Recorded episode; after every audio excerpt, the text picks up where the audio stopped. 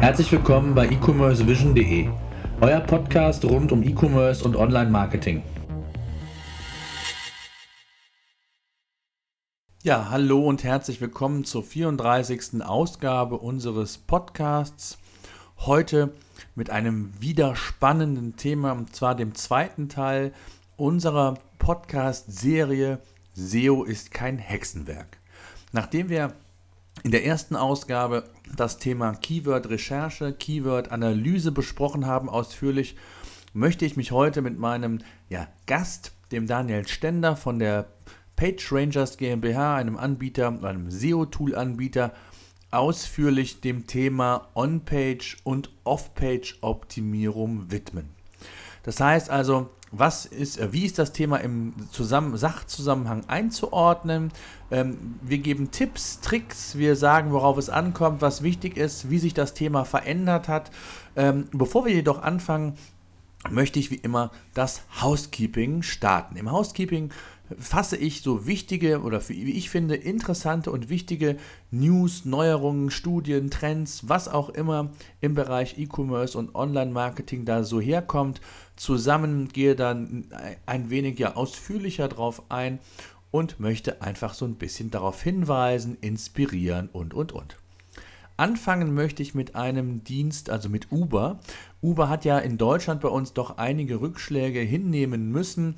Ähm, rein ja, juristisch wurde der Dienst ja bei uns in Deutschland verboten. Jetzt kommen Gerüchte auf, dass Uber einen zweiten Anlauf ähm, wagen wird und zwar in Kürze schon und zwar mit, ähm, ja, mit einem kleinen Umweg. Und zwar gibt es ja den Dienst Uber Eat, darüber habe ich ja schon im Magazin E-Commerce Vision berichtet. Der Dienst ist in den USA schon erfolgreich gestartet, ähm, wo Uber quasi als Lieferant für Restaurants fungiert und das Essen oder das bestellte Essen an die entsprechenden ja, Besteller ausliefert. Eine ganz clevere Idee eigentlich, zumal man äh, hier ähm, ja, Uber auch nochmal bescheinigen muss, wie pfiffig Uber eigentlich ist. Ähm, Uber sagt, und das ist so ein bisschen der, für die, den Markteintritt geplant, dass man ähm, ja garantiert binnen 30 Minuten das Essen liefert. Und sollte das nicht passieren und nicht, ähm, nicht in diesem Zeitfenster geschehen, dann bekommt man einen Essensgutschein von Uber, also nicht von dem Restaurant, egal ob das Restaurant das verpeilt hat ähm, oder schuld daran war, dass das Essen später ausgeliefert wurde, vollkommen egal. Nein, den Gutschein gibt es von Uber. Man will natürlich die Leute bei der Stange halten, wenn es auch mal in der ersten Phase nicht funktioniert, möchte schnellstmöglich in diesen Markt eintreten und dann ja, versucht man natürlich alles, um den potenziellen Kunden auch bei der Stange zu halten, beziehungsweise dass er auch ja wiederkehrt und diesen Dienst öfter nutzt, ihn weiterempfiehlt und so ist das, wie ich finde, ein ganz cleverer Schachzug von Uber zu sagen, ja, es ist so eine Art Marketing-Budget, um ja, Learnings zu ziehen, um die Prozesse zu optimieren und hier gleichzeitig ja, diesen, diese Hürde relativ gering zu halten. Sollte da auch mal irgendwas schieflaufen, man stolpern ähm, bei den ersten Auslieferungen, wird das sicherlich eher verziehen, als wenn es diesen Gutschein nicht geben würde. Von daher, wie ich finde, eine ganz klasse Geschichte und es ist ja aktuell noch ein Gerücht, aber es gibt wohl einige Stellenausschreibungen, die darauf schließen lassen, dass Uber diesen Dienst hier in Deutschland auch in Kürze starten könnte. Dann habe ich einen ja, eine, eine, Studie gesehen oder gelesen von der, vom BEVH, dem Bundesverband ähm, für E-Commerce und Versandhandel.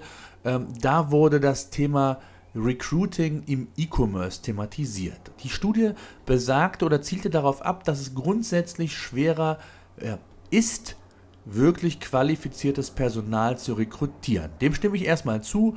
Ähm, da ist sogar die Rede davon, dass Positionen im unteren und mittleren Management, also ab 40.000 Euro, nur noch sehr schwer ohne Personalberater zu besetzen seien. Das wage ich in der Praxis so ein bisschen zu bezweifeln, aber gehen wir dann in dieses mittlere Management, gehobene Management, würde ich dem absolut zustimmen, weil natürlich die Positionen da sind, die Nachfrage ist da, aber das, was der Markt hergibt an qualifizierten und, und gut ausgebildeten und erfahrenen Leuten, ist natürlich begrenzt. Immer mehr Versandhändler äh, wagen den Schritt in die Online-Welt, haben da entsprechend Bedarf und brauchen das Know-how von diesen Leuten. Von daher, grundsätzlich bin ich da absolut d'accord.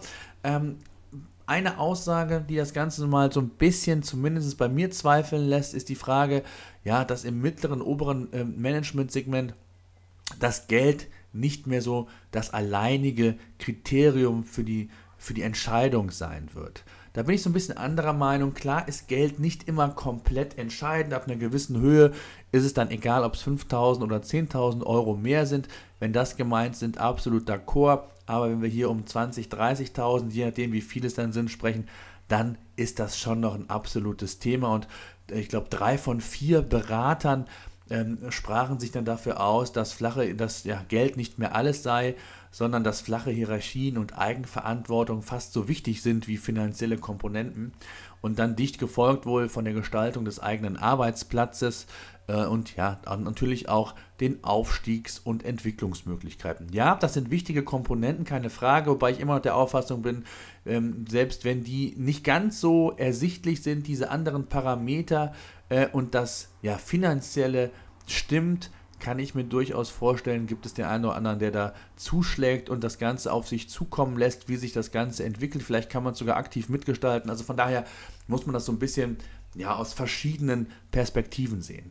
Ich fand das Thema insofern spannend, weil ich es insgesamt als spannendes Thema finde, Recruiting ähm, im E-Commerce. Wir haben ja selbst bei E-Commerce Vision die ähm, Jobbörse reaktiviert, ähm, nicht nur klassisch mit als Jobbörse, sondern auch implementiert hier in dieses Podcast-Konzept, wo ich ja Unternehmen die Möglichkeit geben möchte, auch vakante Stellen mal ein bisschen ausführlicher und mal etwas anders darzustellen. Nicht immer nur die gleichen Buzzwords und Floskeln, wir suchen Leute, die eine Hands-on-Mentalität haben. Nein, hier habt ihr die Möglichkeit, auch euer Unternehmen mal vorzustellen, den Job vielleicht nochmal aus einer anderen ja, Brille zu präsentieren, zu zeigen und natürlich auch in einem anderen Medium, aber gleichzeitig bin ich gerade dabei, mir einen ja, Recruiting ähm, Professional für eine der nächsten Sendungen zu gewinnen, mit dem ich das Thema grundsätzlich einfach besprechen möchte, was das Thema ja, Recruiting im E-Commerce anbelangt. Ist es tatsächlich schwieriger geworden? Ähm, ja, fehlt vielleicht auch so ein bisschen das Thema ähm, ja, Flexibilität, vielleicht aber auch Kreativität. Muss man sich differenzieren heutzutage, damit man auch wirklich die guten Mitarbeiter bekommt? Oder ist es tatsächlich nur ja, das Geld, was so als Anziehungsanker fungiert? Ich werde es auf jeden Fall in einem der nächsten Ausgaben hier nochmal ausführlicher thematisieren. Von daher das vielleicht mal so als erstes kleines Intro, äh, weil es einfach ein spannendes Thema insgesamt ist und das, glaube ich, auch einige von euch interessieren sollte. Tja, dann habe ich noch eine Meldung gelesen, und zwar ein Vorhaben von Amazon, das ich ganz spannend finde. Und zwar plant Amazon scheinbar Smartphones zum halben Preis abzugeben gegen Werbung. Und zwar hat Amazon eine ja, kleine Testphase gestartet, in der ausgewählte Prime-Kunden bestimmte Smartphones stark reduziert einkaufen können, aber im Gegenzug dafür ja, Werbeeinblendungen auf dem Display, also auf dem Lockscreen und bei Messages hinnehmen müssen. Ähm, eine ganz interessante Variante. Klar weiß man, dass Amazon, eBay und Co. auch mittlerweile eine ganze Stange Geld über Werbung generieren.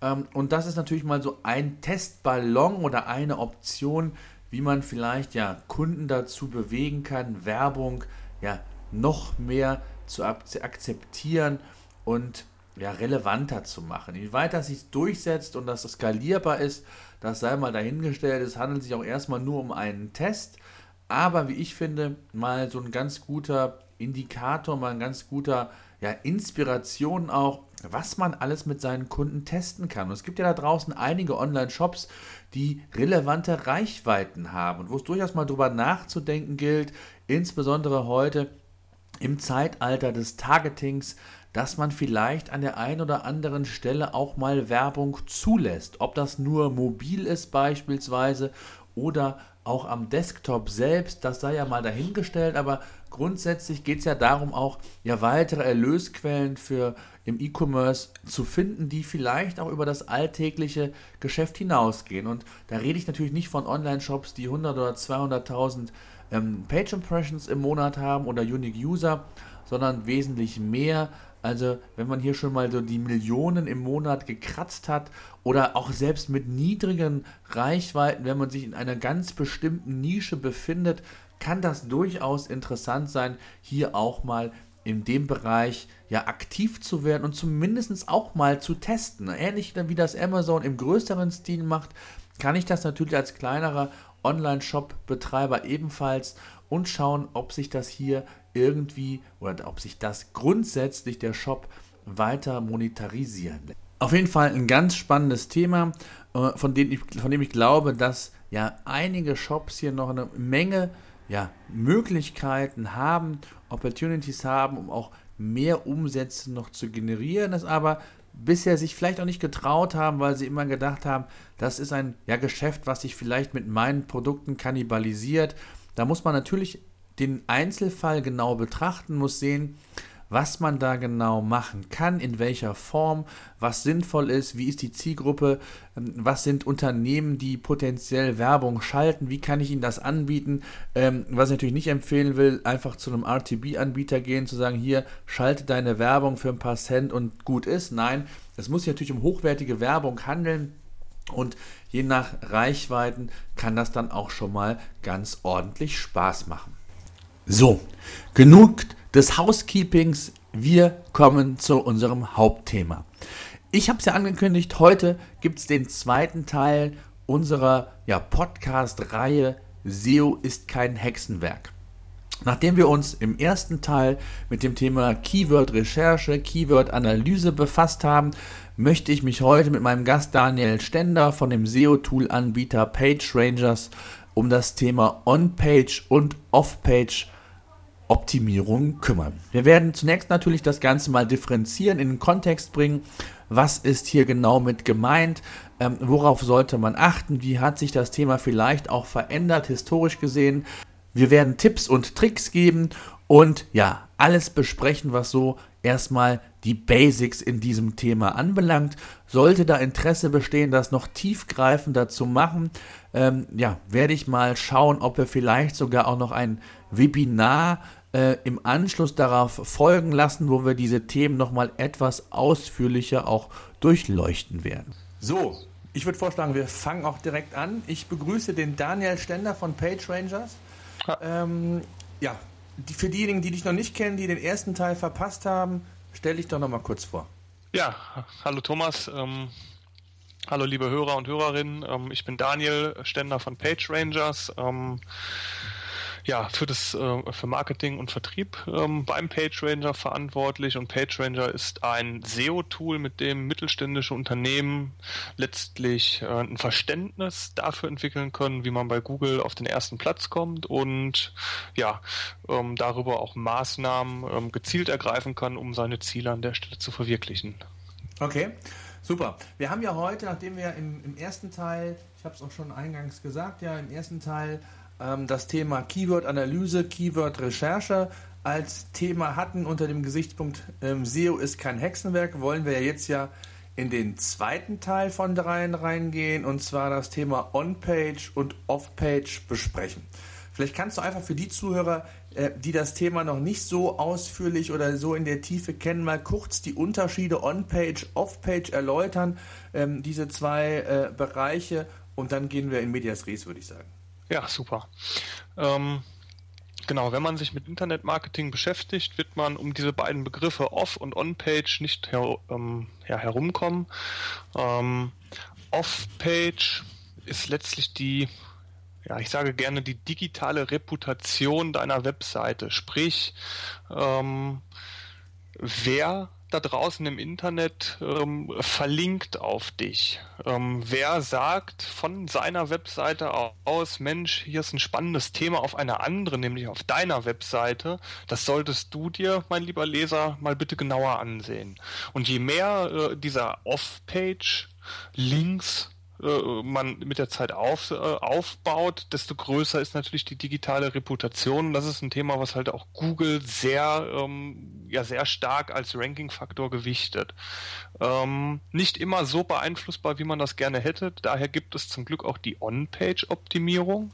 Und die wiederum umfasst eigentlich alle Maßnahmen, die sich um die eigene Webseite drehen. Sprich, ähm, wie man eine Webseite von der technischen Struktur, von der Lesbarkeit, ähm, also es gibt da, gibt da ja, ähm, eine ganze Fülle von ähm, Themen, die man on-page spielen kann, um sowohl Google als auch den Lesern eine äh, ja, bestmögliches, äh, ein bestmögliches Nutzererlebnis ähm, zu bringen.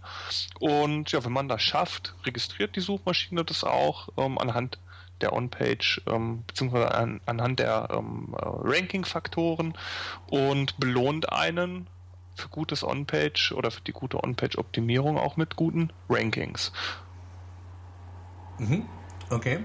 Ähm, äh, On-Page, das sagt man immer so als, als Grund, äh, sag ich mal, als Grundaussage. On-Page ist quasi so, wenn man so will, das Fundament, um, um überhaupt gute Rankings und Sichtbarkeit ja zu kriegen. Und ähm, wenn man sich mal so ein bisschen diese Ranking-Faktoren anschaut, auch im Vergleich zu früher, ist es ja schon so, dass Links immer noch ein ganz, ganz wichtiger Ranking-Faktor sind, vielleicht auch immer noch der wichtigste, aber er hat ja in den vergangenen ja, Wochen, Monaten, Jahre, muss man schon fast sagen, mehr und mehr so ein bisschen an Gewicht verloren. Ähm, lass uns doch mal vielleicht On-Page starten, das so als, als, als Grundgerüst. Ähm, was sind so klassische On-Page-Faktoren, die man so als Seitenbetreiber, Shopbetreiber beachten sollte, auf der, auf der Agenda haben sollte? Vielleicht kannst du mal so einen kurzen Abriss über die wichtigsten ähm, Faktoren in dem Bereich geben, was da wichtig ist, worauf man achten sollte als Seitenbetreiber, dass wir uns über den Weg vielleicht einfach mal nähern. Mhm, okay. Ähm, ja, also ähm, On-Page ist wie gesagt ähm, ähm, darunter fallen eine Fülle von Maßnahmen, ähm, die man auf der eigenen Webseite bespielen kann und auch da äh, hilft es, sich einfach in den Leser hereinzuversetzen. Ähm, es geht letzten Endes ähm, geht es los. Ja, ähm, jemand gibt jetzt einen, einen Suchbegriff bei Google ein ähm, und bekommt Suchergebnisse angezeigt. Ähm, Im ersten Schritt sieht er also die Meta-Descriptions. Das ist schon mal ein erster On-Page-Faktor, den ich beeinflussen kann, ja, der schon darüber entscheidet, da ist das, was mir da angeboten wird, also was, was Google da als Suchergebnis auswirft, ist das für mich interessant? Ja, nein. Ich kann es ja, ähm, ich kann es an der Stelle selbst beeinflussen. Es geht dann weiter, dass, ähm, dass der Name der URL beispielsweise ähm, dass der äh, ja vielleicht eine sprechende URL ist. Also wenn es um das Thema ähm, Suchmaschinenoptimierung geht, ja, dann würde sich das bei uns beispielsweise anbieten, pagerangers.de slash Suchmaschinenoptimierung. Ja, das, dann hat der Leser auch an der Stelle schon mal einen Eindruck von, okay, das könnte zu dem, was ich suche, schon mal ganz gut passen. Ähm, als nächstes drückt der Leser dann auf den Knopf oder beziehungsweise ähm, auf das Suchergebnis sagt, ich möchte diese Seite anschauen. Ähm, jetzt kommt die Ladezeit ins Spiel. Ähm, wenn die nicht akkurat ist, beziehungsweise erwartungskonform, ja, und die Seite vielleicht drei, vier, fünf Sekunden lädt, ähm, das ist der Nutzer von heute nicht mehr gewohnt, ja, das, äh, ein, ein, gängiges Verhalten an der Stelle ist der Abbruch, ja, äh, klickt zurück, äh, nächstes Suchergebnis äh, anschauen. Von daher auch Ladegeschwindigkeit, Reaktionszeit, Übertragungszeit, das sind äh, On-Page-Faktoren, die man im Auge behalten sollte. Und ähm, wenn es jetzt dann auf der eigenen Seite ähm, um On-Page geht, ähm, da kann man ganz viel richtig und natürlich auch viel falsch machen. Ähm, die eigene Seite ähm, spiegelt ja letztlich dann an der Stelle das Suchergebnis wieder. Und ähm, Google ist da so ein bisschen ähm, auch auf die eigene ähm, Hilfe oder Mitarbeit angewiesen, um halt zu verstehen, was passiert denn auf dieser Seite eigentlich, welches Thema wird da gespielt.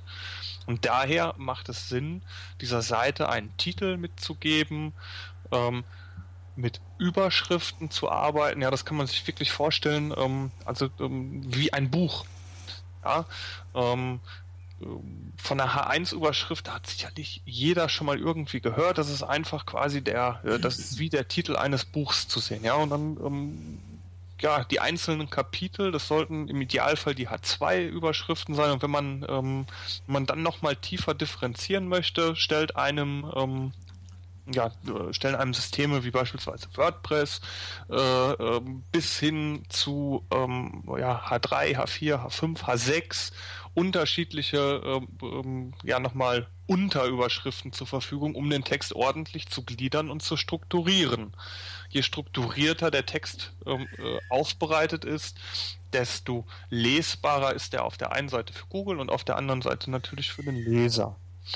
Ähm, und davon gibt es, ähm, wie gesagt, eine Fülle von verschiedenen Faktoren, die man einmal im Gesamtkontext auf seiner, auf seinem gesamten Webprojekt ähm, beobachten sollte, aber wenn man auch eine Seite optimieren möchte, natürlich dann auch auf der Detailseite mal anschaut, sind alle Überschriften korrekt gesetzt. Habe ich einen Titel angegeben? Hat der Titel die richtige Länge? Ähm, lädt die Seite vernünftig schnell? Wird sie ordentlich ähm, an Google übergeben, sprich ähm, ist die ähm, ähm, ist der JavaScript äh, äh, bzw. CSS ordentlich verpackt äh, und gut und schnell für die Suchmaschine lesbar. Ähm, beinhaltet die Seite vielleicht auch Links zu internen oder externen äh, Zielen und sind diese erreichbar? Ja, nichts ist schlimmer als äh, man ist auf einer Seite, klickt sich so ein bisschen ähm, ja so durch den durch den Inhalt und bekommt irgendwann 404, das Ziel ist nicht erreichbar. Ja, das, eine, ähm, das führt dazu, ähm, dass, der, ähm, dass das Nutzererlebnis an der Stelle einen harten Dämpfer kriegt, äh, bis hin zu einem Abbruch und man sich dann halt wieder in die Suchmaschine reinschmeißt, um ähm, das Thema halt gezielter nochmal neu zu suchen. Und das sind alles Sachen, die, man muss sich auch vorstellen, Google, ähm, Google ist allgegenwärtig. Google, äh, Google Chrome hat eine Marktdurchdringung, die ist ähm, ja, die hat den, den Internet Explorer weit hinter sich gelassen. Jeder Klick, der auf einer Webseite getätigt wird, den sieht Google in irgendeiner Form. Ja, und die, ähm, es wird äh, von Google gemessen, wie lange ist jemand auf der Seite? Was macht der denn da eigentlich? Ähm, scrollt er hoch, scrollt er runter, klickt er sich da durch, geht er immer tiefer in meinen Content rein oder ist er halt nach zwei Sekunden wieder weg? Mhm. Ja, und wenn man sich diesem Ganzen bewusst wird ähm, und versteht, was Google an der Stelle ähm, äh, möchte und das Ganze auch sogar noch messbar ähm, äh, als, äh, als, als, als äh, aggregierte Daten zur Verfügung gestellt bekommt und diese dann auch noch lesen kann, dann weiß man ähm, eigentlich relativ einfach, wie man On-Page optimiert. Ähm, indem man einfach schaut, dass diese Faktoren, auf die Google Wert legt, eben berücksichtigt wurden. Mhm. Okay, das heißt, wenn man das mal so ein bisschen zusammenfasst, gibt es verschiedene Kriterien. Also ne, man sagt ja so 250 plus sind so die, die Ranking-Faktoren, die Google hat, von denen ein, ein Bruchteil vielleicht bekannt ist, ähm, weitere natürlich nicht. Äh, und das heißt, den Bereich On-Page kannst du im Grunde genommen so, äh, so gliedern, dass du sagst, es geht einmal um die deine Serverarchitektur, das heißt die Hardware, wie schnell ist der Server, wie gut ähm, ist die Anbindung und und und. Dann geht es hin bis zu der Struktur, also wie ist die, die, die Seite programmiert in, in Sachen Ladezeiten und und und. Wie viele CSS-Styles habe ich da, ob ein oder zwei, wie viel Verschachtelung und so weiter und so fort. Das Thema Inhalt ist ganz wichtig in dem Zusammenhang, wird auch überprüft, genau was du gerade gesagt hast, dass halt gewisse Strukturen vorhanden sind innerhalb dieses Contents und dann natürlich noch das Thema Meta- und Header-Daten, die im Grunde genommen ja dann noch dazu da sind, die nicht alle Ranking-Faktoren sind, aber die so indirekt auch Ranking-Faktor sind. Eine Meta-Description ist ja kein Ranking-Faktor in dem Sinne, sondern äh, indirekt ja nur. Ne? Also ich, wenn ich, wenn ich als, als Nutzer ähm, den äh, oder als, als Seitenbetreiber, Shopbetreiber die Meta-Description gesetzt habe, da eine, gute Arbeit geleistet habe, äh, neugierig mache, zum, zum Klicken anrege äh, und die Seite eine gute, ich sag mal, Klickratio hat, dann ist das ja wie eine Art Nutzersignal, was Google auch erfasst und was ja sich indirekt auf das Ranking beeinflussen oder sich indirekt auf das Ranking ähm, Einfluss nehmen kann. Ähm, jetzt jetzt gibt es ja so ein paar Ranking-Faktoren, die sind nice to have, die sind äh, absolut wichtig. Ähm, Thema 404-Fehler, zu viele, zu viele Broken Links. Äh, wie seht ihr das bei PageRangers? Was sind da so wichtige Kriterien und vielleicht weniger wichtige Kriterien? Gerade wenn man so als Neuling sich an das Thema ranwagt. Ähm, was würdest du da sagen, sind so die, die wichtigsten Dinge, die man auf jeden Fall beachten sollte? Ja, ähm, vielleicht ähm, ähm, an, an der Stelle, ähm, ähm, wir bei PageRangers, ähm, wir haben die Faktoren für uns auch nochmal ähm, gewichtet. Ja, da haben wir uns jetzt nicht nur auf unsere eigenen Gefühle oder Meinungen verlassen, sondern da schon geguckt, dass wir halt wirklich nah am Markt ja, uns Einschätzungen holen. Ähm, wie seht ihr das da draußen? Ähm, was ist ähm, eurer Meinung nach wichtig und was nicht? Was ist empirisch vielleicht auch schon bewiesen, ja, als, als starker Ranking-Faktor? Und das Ganze haben wir dann erstmal in eine Gliederung gesetzt. Jemand, der mit, mit den Gewichtungen, die wir an der Stelle halt äh, zugrunde legen, nicht klarkommt, hat bei uns zumindest die Möglichkeit zu sagen, ach, da ist auch was, ähm, was weniger wichtig ist oder was mir nicht so wichtig ist, ähm, das reduziere ich in der Gewichtung. Ähm, was ich persönlich für extrem wichtig halte, ist, dass die Seite beispielsweise frei von den gerade schon angesprochenen ähm, 404 ähm, oder äh, den 5.0 Fehlern ist. Ja, 404 ist klassisch, wie gesagt, Linkziel ist nicht erreichbar. Ähm, das kriegt eine Suchmaschine auch sehr schnell mit und da, ähm, klar, das kann immer mal passieren, dass mal irgendwo ein Link verloren geht, weil man sich die Seite oder weil man m, die Seitenstruktur geändert hat und dann ähm, ja einen Link verpasst hat. Ähm, es sollte sich aber keinesfalls häufen, weil das, wie gesagt, aus unserer Sicht einer der entscheidendsten ähm, ja, On-Page-Faktoren ist. Genauso ist es ähm, ja, mit Timeouts äh, bei Serveranfragen, sprich jemand äh, möchte eine Seite aufrufen und die lädt und lädt und lädt und lädt sich tot, beziehungsweise es kommt nichts.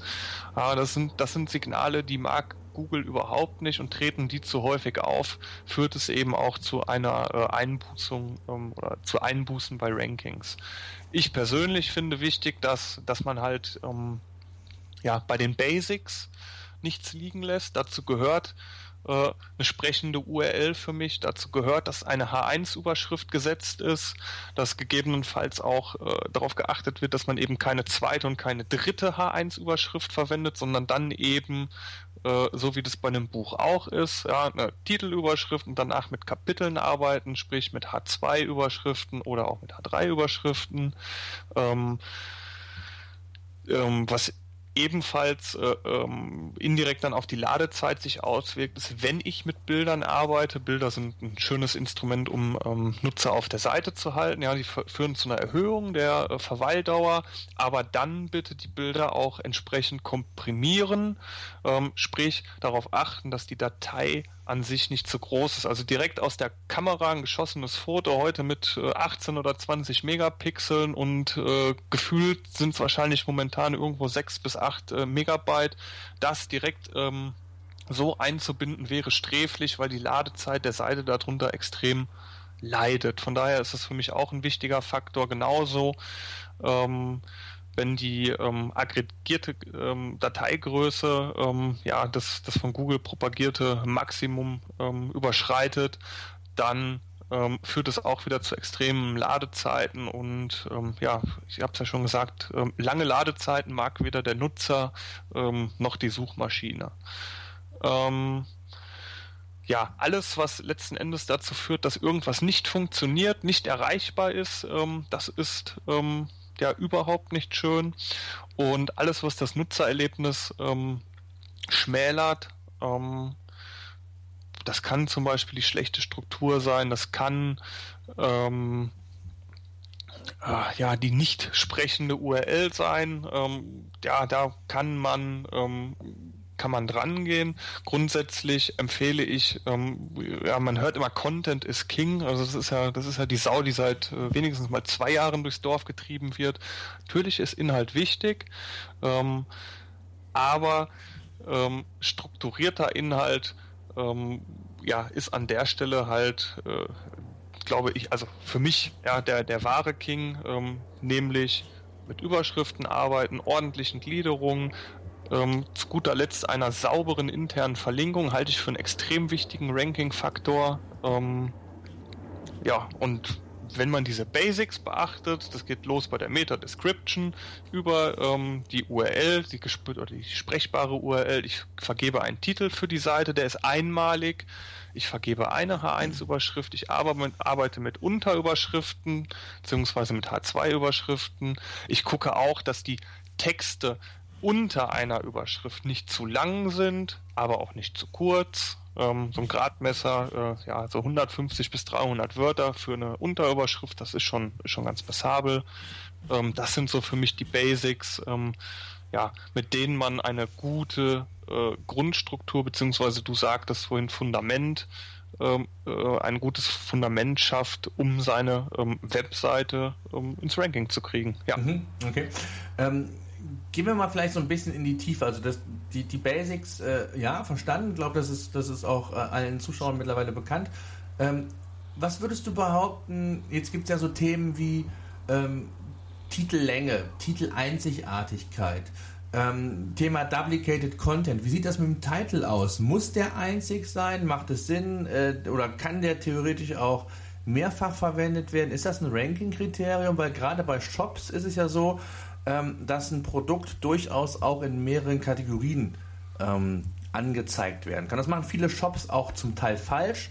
Ähm, nicht nur wegen dem Titel, sondern auch was den gesamten Content anbelangt, äh, zu sagen, ich habe eine Produktseite, die wird in verschiedene Bereiche ähm, publiziert und äh, die meisten sind sich da gar nicht so bewusst, dass man hier mit Duplicated Content sehr fahrlässig agiert, weil äh, es wird kein Canonical Tag gesetzt oder keine entsprechende Weiterleitung, wie auch immer, äh, das dann entsprechend äh, gehandhabt werden soll.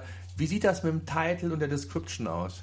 Ja, ähm, also für mich hat eine Seite einen Titel, ja, und eine zweite Seite hat einen anderen Titel. Also ähm, wer mich fragt und von mir eine Antwort möchte, ja, jede Seite hat einen einzelnen Titel und der ist einzigartig. Mhm. Ähm, wenn ich ein Produkt habe, was auf zwei Seiten vorgestellt wird, dann habe ich immer die Möglichkeit, Google an der Stelle, du hast es schon angesprochen, zum Beispiel über ein Canonical mitzuteilen. Also ja, ähm, hier ähm, geht es um denselben Inhalt, ähm, ja, aber es ist kein Duplicate Content, weil, liebe Suchmaschine, über das Canonical sage ich dir, also wenn jemand nach ähm, ja, nach dem Produkt sucht, soll er sich nicht auf meiner Seite zwischen zwei Seiten entscheiden können, sondern er bekommt bitte nur die Seite angezeigt, die ich dir jetzt über das Canonical Tag mitteile. Dafür mhm. muss es natürlich gesetzt werden. Mhm. Und ähm, wenn man das beherzigt, ähm, läuft man an der Stelle auch nicht Gefahr, dass man ähm, ja Duplicate Content, also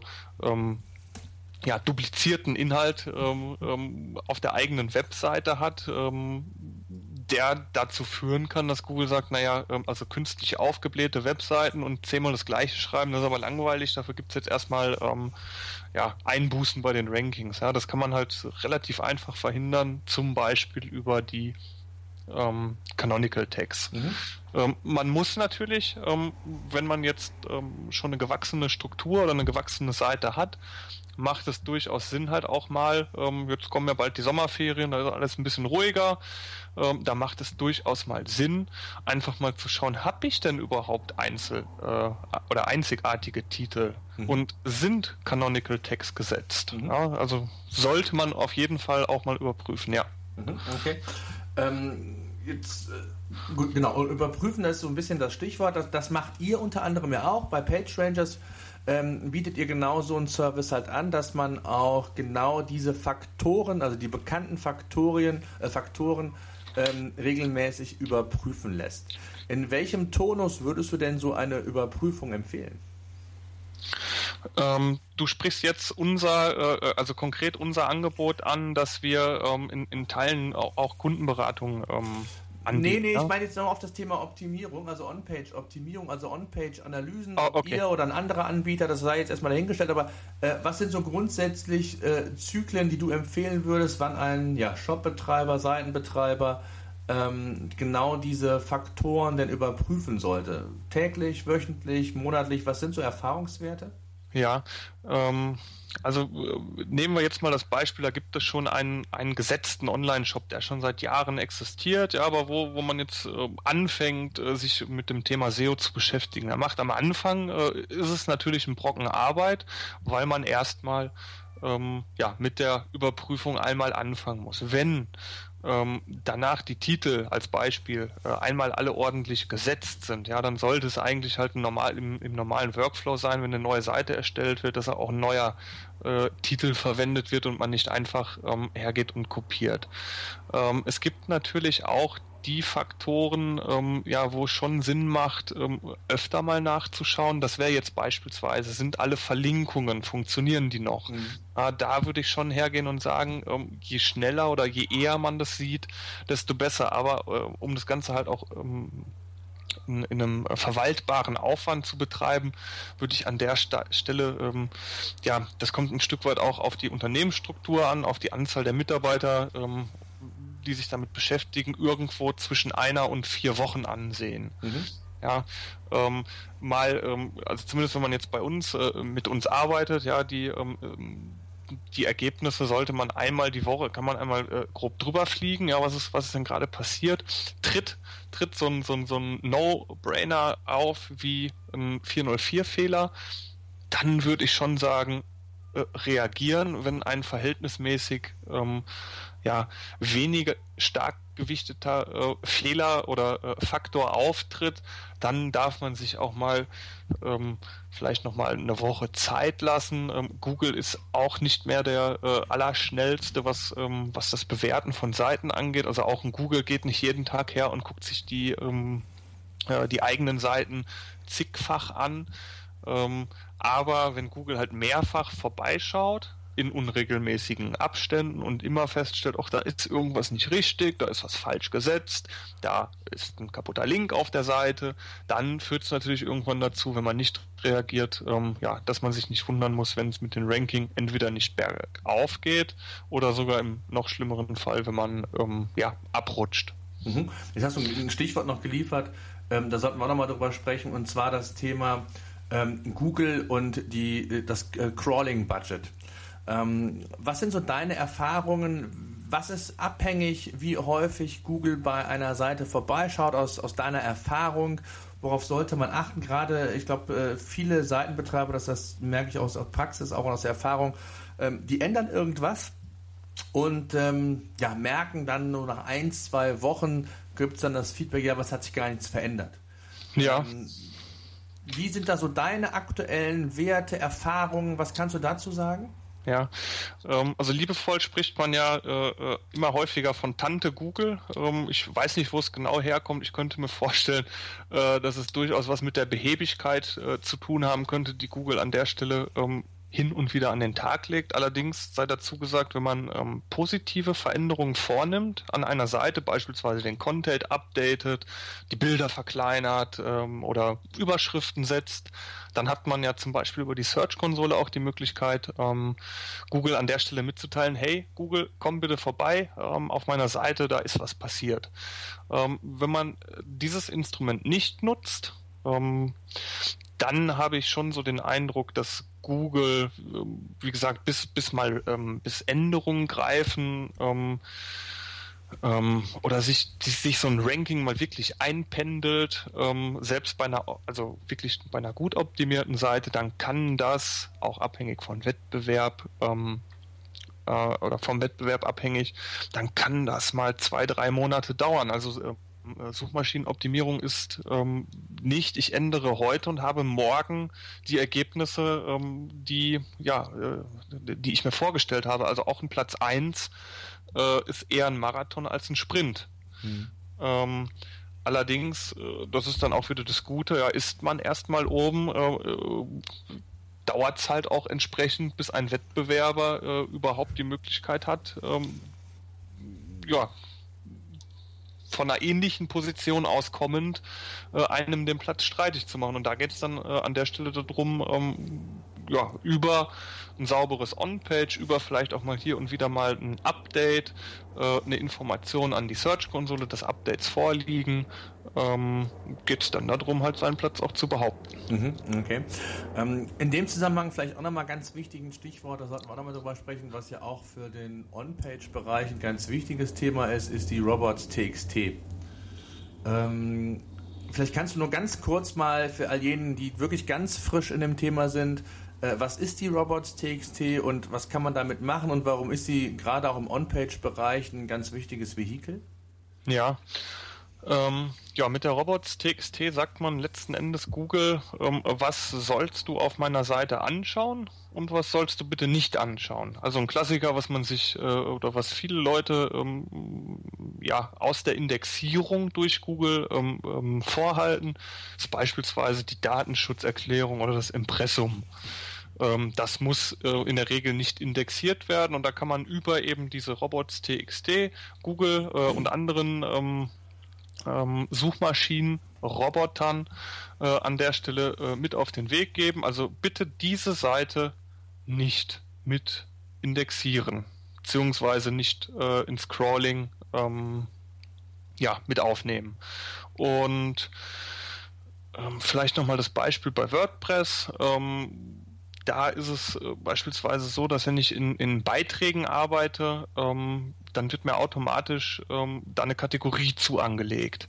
Die ist in der Regel relativ ungepflegt. Ähm, von daher ähm, gibt es viele Nutzer, die an der Stelle sagen, naja, ähm, diese Kategorie, mit der will ich nicht ranken. Ähm, von daher, lieber Google oder liebes Google, ähm, lass diese Seite, wenn du, wenn du mich besuchst, lass diese Seite bitte außen vor. Ja, und das mache ich, ähm, das kann ich alles über die ähm, Robots TXT steuern. Wie sieht es da aus? Was sind so Basics? Was sollte man für Seiten definitiv ausschließen? Hast du da so ein paar Tipps? Oder was sind so Sachen, die sollte man unbedingt mit reinnehmen? Oder ist das wirklich individuell zu betrachten? Was würdest du da sagen? Ich persönlich würde es, ähm, ja, ähm, ich würde es so halten, dass ähm, Inhalte, die mir persönlich wichtig sind, von denen ich möchte, dass sie auch gefunden und gesehen werden, die gehören da natürlich rein. Mhm. Ähm, Inhalte, von denen ich sage, ha, nee, die, ähm, ja, ich muss sie zwar irgendwie mit anbieten, aber äh, da muss ich jetzt nicht zwingend zu gefunden werden. Ähm, die also lasse ich bitte raus. Genau. Datenschutzbestimmungen, Impressum, sowas dann halt alles. Ne? Genau. Mhm. Ähm, natürlich auch so, ähm, wenn man jetzt halbfertige Seiten hat ähm, oder Seiten, von denen man weiß, gut, die sind fehlerbehaftet, da sind ähm, die sind vielleicht in einem Schnellschuss entstanden, da sind zu große Bilder, da sind noch Links drauf, die äh, nicht funktionieren, nicht erreichbar sind. Ähm, die kann ich an der Stelle natürlich auch erstmal außen vor lassen, um äh, Google an der Stelle dann halt ähm, ja die perfekte äh, äh heile Seitenwelt, äh, äh, die ohne Fehler äh, oder ohne Fehl und Tadel ist, vorzugaukeln. Ähm, in der Zeit, wo diese Seite nicht indexiert ist, kann ich sie dann ähm, ja, optimieren, fertig machen und wenn es dann soweit ist, ähm, ja, lasse ich sie dann über die Robots.txt, äh, teile ich der Suchmaschine damit, so, die Seite ist, äh, ist soweit, schau sie dir mal an und äh, bewerte sie. Mhm. Okay.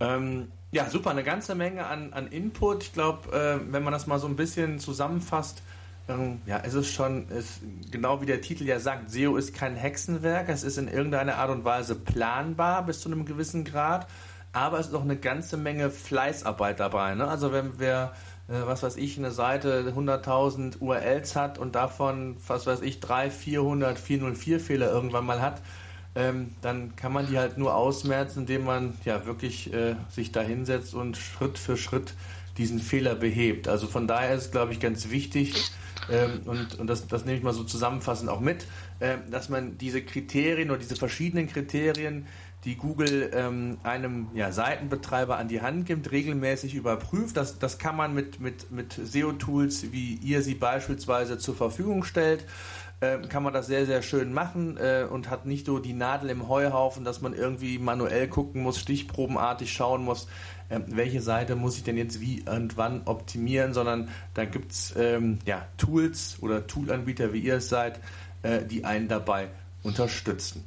Ähm, das Thema Off-Page. Äh, Im Gegensatz zum Thema On-Page hatten wir ja gesagt, das Fundament für, für gute Rankings, ähm, das Thema Off-Page, ähm, du hast es ja eingangs schon mal erläutert, ähm, da gibt es ja auch so ein paar Kriterien, äh, auf die man achten sollte, die man berücksichtigen sollte, wenn man in diesem ja, Bereich aktiv werden will und auch hier das gesamte, äh, ich sag mal, Portfolio oder äh, das gesamte Prozedere überwachen will, was sind denn da so die wichtigsten KPIs, die ich als Seitenbetreiber im Auge behalten sollte? Ja, ähm, ja, Links, Backlinks, das ist die digitale Reputation. Ähm, letzten Endes zeigt man ähm, ja durch durch die Links, die man bekommt, der Suchmaschine, guck mal, äh, andere zeigen, ähm, dass ich hier einen Inhalt äh, bereithalte, der ähm, ja der Relevanz hat. Und jetzt kann es natürlich sein, dass der Spiegel oder Spiegel Online auf mich verweist oder ich vielleicht auch einen Link ähm, ja, von einem Viagra-Hersteller aus Togo bekomme. Mhm. Ja, diese Links haben dann an der Stelle eine unterschiedliche Reputation. Und ähm, früher war es äh, war es relativ einfach über Links ähm, ja in den Rankings nach oben zu kommen. Da äh, ja, hieß es Klasse statt Masse. Nein, Masse statt Klasse. Also einfach, einfach mal 1000 Links irgendwo gekauft oder ähm, schlecht gesetzt bei Linkfarm, äh, wie auch immer. Ähm, und zack ist es mit den Rankings abgegangen und heute ist es genau umgedreht. Ja, lieber wenige hochwertige Links, die im Idealfall einen Anchor-Text besitzen, die im Idealfall ähm, aus einem Text heraus verlinkt werden. Also nicht aus einer Navigation, aus der Sidebar, aus dem Footer, sondern ähm, ja, im Idealfall wirklich aus dem Text heraus gesetzte Links. Ähm, Text ist an der Stelle auch nochmal wertiger als ein Bild. Ähm, ein schöner Anchor-Text, ähm, also das ist letzt Anchor-Text ist das, wo ich draufklicke. Ähm, da kann man ja zum Beispiel, äh, sehe ich häufig hier entlang oder äh, mehr lesen. Ja, das ist, das ist, das gehört zwar zu einem ähm, guten Linkprofil dazu, weil es halt natürlich ist, ähm, aber äh, relevanter und stärker sind, ähm, ja, wenn ich ähm, das Produkt, was nehmen wir, ähm, ist egal, Produkt A habe, dann und, und der Enka-Text dann auch Produkt A heißt, dann ist das für Google halt äh, eindeutig äh, referenzierbar, was sich hinter diesem Link verbirgt und das kann entsprechend bewertet werden. Dann gibt es natürlich ähm, ja, unterschiedliche Herkunftsarten beispielsweise. Also kommt der Link von einer DE-Domain, kommt der von einer COM-Domain, kommt der von einer .net, ja, das sind alles Top-Level-Domains. Ähm, heute gibt es natürlich auch ähm, ja, ähm, nicht nur DE und COM, sondern ähm, aktuelle ähm, ähm, Domains wie Punkt Ruhr oder Berlin, ähm, die sind vielleicht noch nicht ganz so anerkannt und es wird mit der Zeit kommen, aber es gibt dann natürlich auch ähm, ja, Punkt Togo. Ja, oder ähm, China, Russland ist für eine deutsche Seite auch nur so bedingt, äh, beziehungsweise da kommt es natürlich ein bisschen drauf an, von welcher Seite es genau kommt, aber diese, diese Links sind mit Vorsicht zu genießen erstmal. Zumal, wenn man, wenn man die Quelle, wenn man dann halt schaut, ja, was ist denn das für ein Link? Und dann kommt eine Seite, die einem so ein bisschen suspekt vorkommt, dann kann man eigentlich an der Stelle schon sagen, ja, hm, den wollte ich eigentlich nicht haben. Äh, wenn man nämlich zu viele von diesen, ähm, ich nenne es jetzt einfach mal schmuddeligen Links hat, ähm, dann sagt Google, ne, das ist aber unnatürlich, warum hat er die? Ähm, versucht er da vielleicht äh, sogar ähm, auf unnatürlichem Wege Backlink-Aufbau zu betreiben, führt im schlimmsten Fall zu einer Abstrafung. Mhm. Ähm, was kann man noch beachten? Man kann schauen, dass man ähm, von vielleicht vielleicht ganz kurz ja, eine Frage zwischendurch. Ja. Ähm, in der Theorie hört es ja super an, äh, ist auch, glaube ich, den meisten klar. Aber jetzt, stellt sich ja einigen die Frage, wie schaffe ich es denn, einen guten von einem schlechten Link zu unterscheiden? Und äh, mit welchen Kriterien kann ich da rangehen, ähm, um mir da einfach ein Bild zu machen, ob der Link für meine Seite gut ist oder nicht? Ja, also wir, äh, äh wir bei PageRanger halten das an der Stelle recht einfach. Ja, wir sagen erstmal, ähm, also damit er, damit der Link überhaupt eine Wirkung äh, erzielen kann ähm, und, und ähm, ja, ähm, zu, zum Positiven ähm, ähm, beiträgt, sollte es ein Do-Follow-Link sein. Also ähm, ein Link, der quasi ja, den Link Juice, ich will es gar nicht zu technisch machen, aber von der starken Seite wie dem Spiegel, ja, wenn, wenn der äh, Link als Do-Follow gekennzeichnet für Google äh, verstanden wird, ähm, dann bekommt man quasi diese Strahlkraft, die, die der Spiegel hat, diese, diese große Reputation, die färbt dann auf die eigene Seite ab. Von daher ist dieses Do-Follow äh, schon mal ein wichtiges Qualitätsmerkmal für einen Link. Ähm, äh, diese, äh, parallel dazu gibt's äh, oder analog dazu gibt's No-Follow. Ähm, die gehören auch dazu.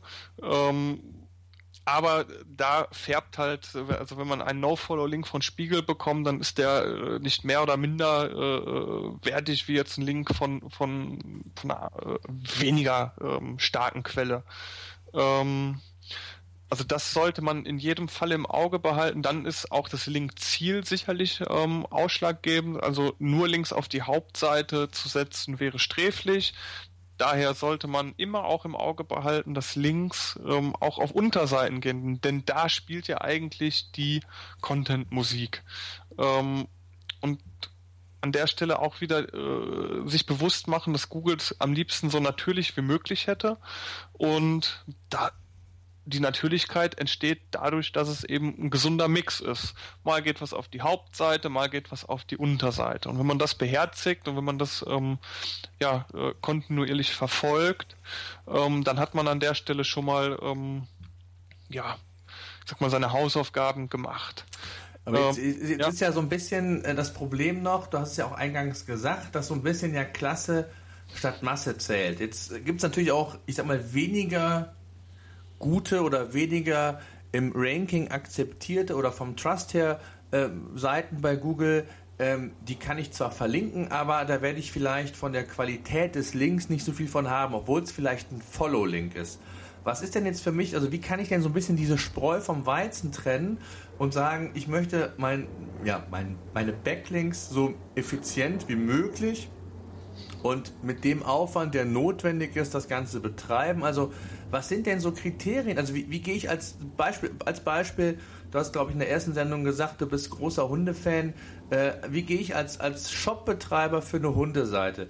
Wie hole ich mir da hochwertige Links? Da wird ein Link von Bild.de, ja, der wird mir weiterhelfen, weil er grundsätzlich, äh, wenn es zum Thema ist, interessant ist. Aber ja. ähm, jetzt bin ich ja als, als, äh, als Betreiber eines äh, Hundeshops ja. äh, bin ich ja so ein bisschen begrenzter, was vielleicht hochwertige Links in meinem Bereich angeht.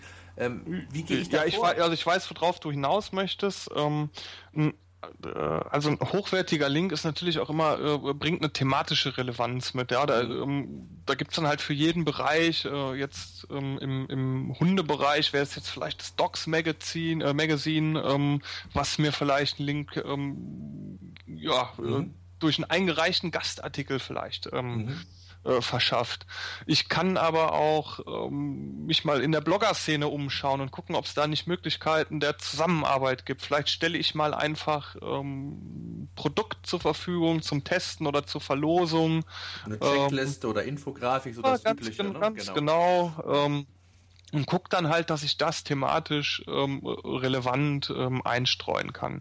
Und dann vielleicht noch als Hinweis, ähm, je mehr Indizien ähm, äh, die, die Webseite, ähm, die verlinken soll, ähm, mitbringt, ähm, dass, dass sie selber viele Links bekommt. Ja, mhm das ist auch nochmal sowas, ähm, das lässt sich natürlich auch messen, das kann man auch ähm, zum Beispiel mit unserem Tool machen, aber je mehr Links eine linkgebende Seite hat, äh, desto stärker ist eigentlich auch immer der ähm, Link, den man erhält. Also das ist eine Faustformel, die, die man sicherlich auch ähm, mit Ausnahmen wieder ähm, widerlegen kann, aber als Faustformel ähm, ja, starke Seiten sind in der Regel auch stark verlinkt und wenn eine stark verlinkte Seite auf mich verlinkt, dann habe ich da in der Regel halt ähm, meine kleinen Jackpots. Mhm. Ja, thematisch soll es äh, auf jeden Fall auch passen. Du Follow mhm. soll er sein mit einem Anchor-Text, der ähm, zur Zielseite passt. Dann ist es wirklich ein perfekter Link. Und ich glaube, was man in dem Zusammenhang noch sagen kann, der Anchor-Text sollte nicht, mal, nicht also zumindest nicht so häufig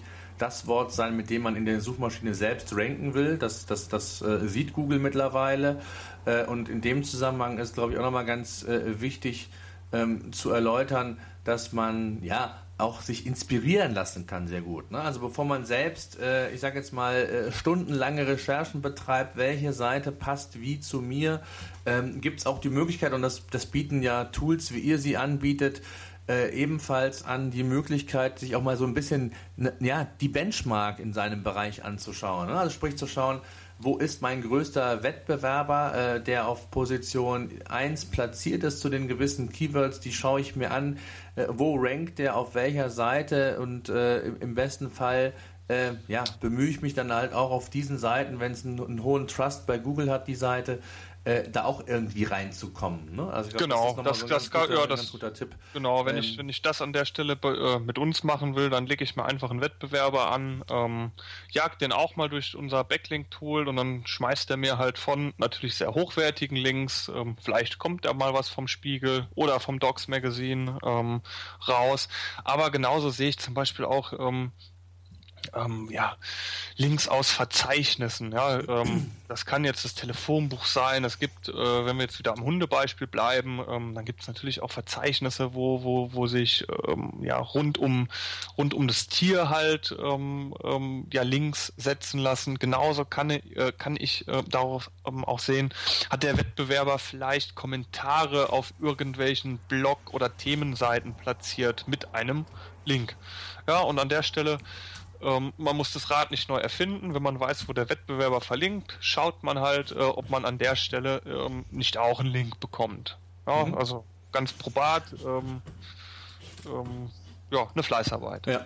Ähm, vielleicht hast du so eine Sache noch, die, die werden, werden, werden immer häufig an mich auch herangetragen von meinen Kunden. Ja, wo trage ich mich denn überhaupt ein? Bringt es mir noch was, wenn ich mich in, ja, du hast es eben gesagt, Verzeichnisse eintrage, ob gelbe Seiten oder die es da gibt? Äh, sind die noch vom Trust her, von der Wertigkeit so, dass sich das lohnt? Oder würdest du sagen, da kann man völlig drauf verzichten? Geh in deine, in deinen Bereich rein, such dir hochwertige, thematisch passende Seiten, verlink das da oder gehört so ein Verzeichnis oder Verzeichnisse zu einem ja, klassischen, ich sag mal, organischen Linkaufbau dazu. Wie, wie würdest du das sehen?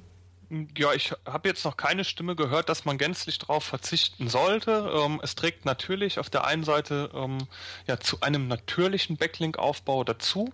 Ähm, selbst wenn es nicht mehr diese diese Gewichtung oder Relevanz hat, ähm, äh, geht Google natürlich davon aus, dass nicht jeder darum weiß. Äh, von daher ähm, ja hier und da mal in äh, gelbe Seiten.de oder telefonbuch.de ähm, seinen Link setzen, kann nicht so verkehrt sein, zumal ähm, auch vielleicht der Faktor ähm, bei dem einen oder anderen Online-Shop ähm, ja auch nochmal äh, auf, auf die örtliche Relevanz ähm, niederschlägt.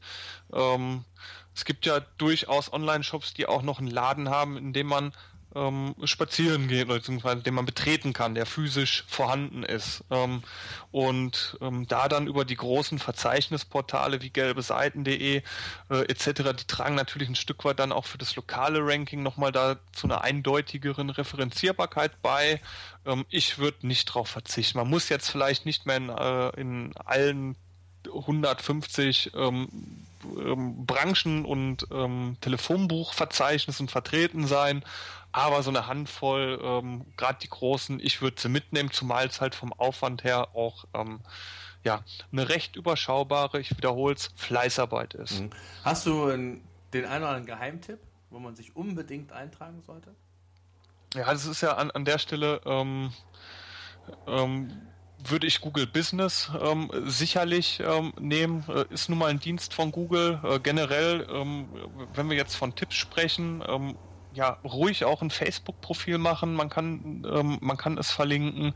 Ähm, ruhig ein YouTube und ein Google Plus-Profil machen und den Link draufsetzen. Selbst wenn man dann in Schritt zwei sagt, naja, jetzt habe ich halt dieses Profil, aber so, so richtig Content draufsetzen äh, will ich an der Stelle eigentlich nicht. Dann das Profil halt so gerade, ähm, ja, falls sich mal jemand drauf ver, äh, verirrt, dass es halt noch so halbwegs zum, zum, zum eigenen Markenauftritt passt und nicht ganz so verwaist aussieht. Ähm, aber ähm, ja, ich würde die sozialen Medien, würde ich zumindest, äh, da würde ich mir meinen Link abholen. Mhm. Ähm, gehört auch zum natürlichen Linkaufbau dazu. Ähm, Telefonbuch ähm, beziehungsweise gelbe Seiten.de schadet sicherlich nichts. Ähm, die Google-Dienste, allen voran halt äh, Google Business, würde ich in jedem Falle mitnehmen. Mhm. Okay. Ja, super. War eine ganze Menge. Ich glaube, ähm, auch eine ganze Menge, ähm, was man ja auch immer wieder mal im Netz nachlesen kann. Ich glaube, was du mir im Vorfeld gesagt hast, wer Interesse daran hat, im Anschluss an unsere ja, kleine Podcast-Reihe, wenn wir äh, in den nächsten Wochen gibt es ja dann noch das dritte Thema, der kann, glaube ich, von euch auch so eine, so eine Art SEO-Audit haben, wo ganz viele Basisinformationen mal zusammengefasst sind und wer sich da ein bisschen informieren möchte, kann das mit Sicherheit machen und euer Tool testen. Das darf sowieso jeder, glaube ich, kostenlos, ähm, um dann auch das, was wir gerade mal besprochen haben, ja auch mal in der Praxis zu sehen. Ne? Also und dann sieht man, glaube ich, auch viele, und das, das sehe ich auch wieder immer wieder in, in meinem Kundenklientel, wenn es kleinere oder mittlere Shops sind, die sich mit dem Thema noch nicht befasst haben, die sind immer sehr überrascht, was man alles sehen kann, äh, wie man sich inspirieren lassen kann vom Wettbewerb. Also äh, auch das, wer es mag, auch da sei der Hinweis gestattet, kann das natürlich kostenlos. Ich glaube 14 Tage habt ihr es aktuell. Genau. Ähm, kostenlos bei euch äh, unter pagerangers.com testen. Ne? Genau, wir beißen äh, an der Stelle auf keinen Fall. Wir nehmen uns ähm, auch für Tester äh, logischerweise die Zeit, ähm, ja, dass man sich mal gegenseitig kennenlernt. Ähm, wir gucken äh, auch gerne, wenn gewünscht, äh, mal mit ins eigene Projekt.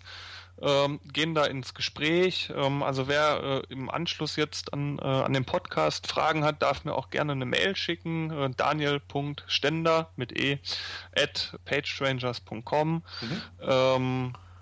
Meldet euch, schaut euch das Tool an. Ähm, Gerade zum, ähm, ja, also für die Basics alle Male ähm, und dann auch für ähm, ja, den ein oder anderen Kniff äh, steht das Team halt bereit. Ähm, wir helfen euch an der Stelle gern. Super, ich danke ja. dir sehr. Ich freue mich auf, das, auf den dritten Teil. Der wird nochmal richtig spannend mit dem Thema Monitoring und insbesondere Search-Konsole. Da habe ich ja auch im Magazin bei E-Commerce Vision schon einiges zu geschrieben. Thema Search-Konsole.